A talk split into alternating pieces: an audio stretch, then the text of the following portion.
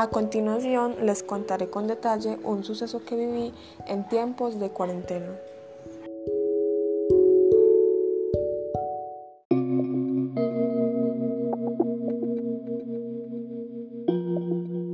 Era una noche en la cual me encontraba con mi hermano en mi habitación y estábamos en medio de una charla, pues en las noches acostumbramos a hablar de lo que nos ocurre en el transcurso del día. En la habitación hay una ventana de vidrio y en el momento menos esperado empezó a moverse de un lado para otro rápidamente. El lado izquierdo siguió por el lado derecho y viceversa, lo cual nos asustó bastante.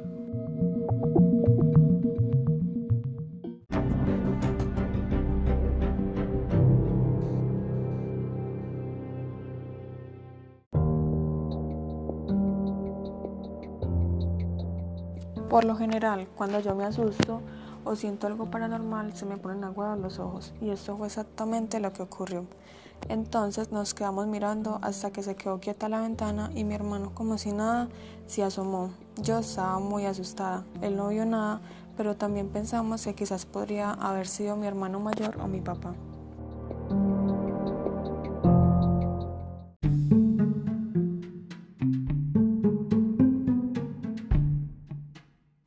Pero lo asombroso fue que por a los dos minutos de haber ocurrido lo mencionado, mi hermano llegó a la casa.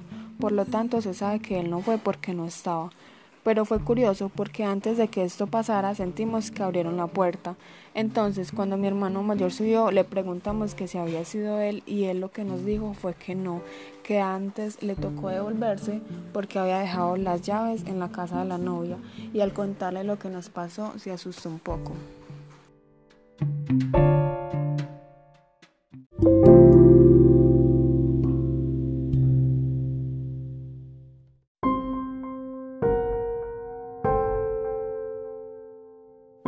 Al otro día, al despertarme, lo primero que hice fue ir a la habitación de mis padres y les conté lo que pasó.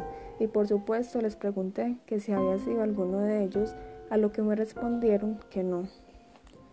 Pienso que fue mi abuela, pues ella ese día cumplía un mes de haberse ido al cielo.